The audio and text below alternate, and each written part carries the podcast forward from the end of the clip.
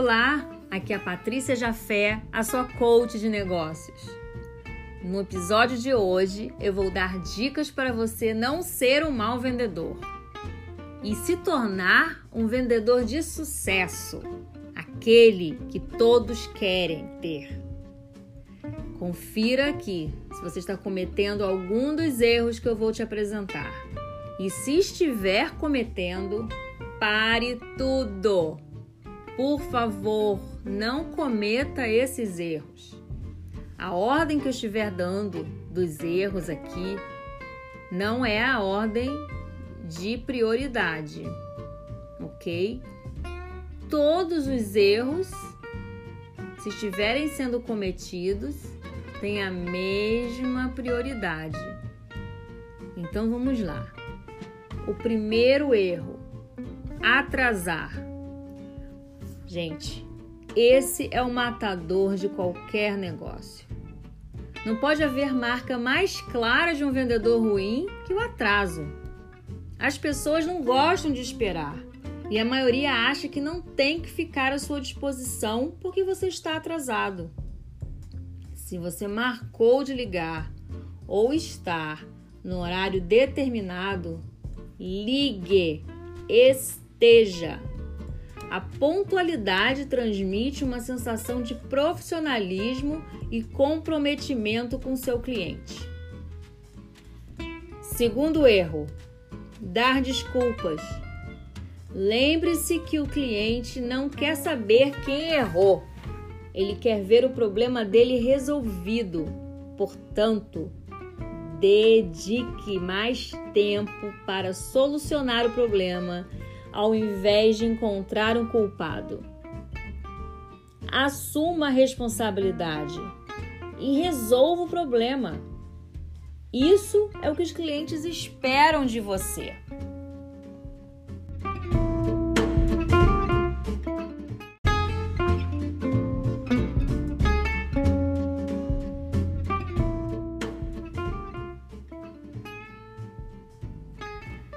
Se o problema é seu, assuma. Se o problema não é seu, comprometa-se a acompanhar até que ele tenha sido solucionado. Clientes gostam de vendedores com atitude, que lutem por eles dentro das empresas. Terceiro erro: falar mal da concorrência. Hipótese alguma, fale mal da sua concorrência. O vendedor precisa ter ética. Lute com seus diferenciais, com seu conhecimento, com sua competência. E outra, não deixe a concorrência ter espaço quando você estiver competindo por um cliente. Quarto erro: continuar a vender depois do sim. O mau vendedor, de tanto falar, explicar, entrar em detalhes, acaba despertando uma dúvida na cabeça dos clientes. Quando o cliente diz sim ou ele sinalizar que está dizendo sim, comece a falar sobre a assinatura do seu contrato, a entrega do seu produto, do seu serviço e ainda outros detalhes que sejam inerentes ao fechamento. Quinto erro: perseguir o não. Muitos vendedores desistem quando escutam não. Mas tem um filtro. Preste atenção. Se você confia no seu produto ou serviço, na sua capacidade de vendas, escute a razão do cliente dizer não. Aceite ou ainda melhore, né? Caso essa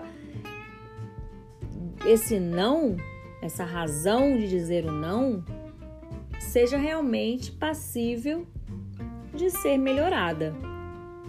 Se não, parta para o próximo sim. Agora, se uma porta se fechar, abra outra. Se essa porta também se fechar, abra a janela. Agora, gente, se essa janela também se fechar, entre pelas frestas.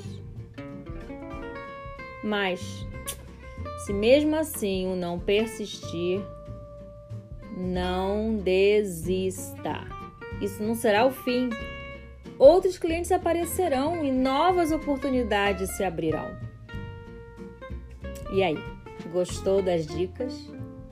Está cometendo algum desses erros? Vamos lá.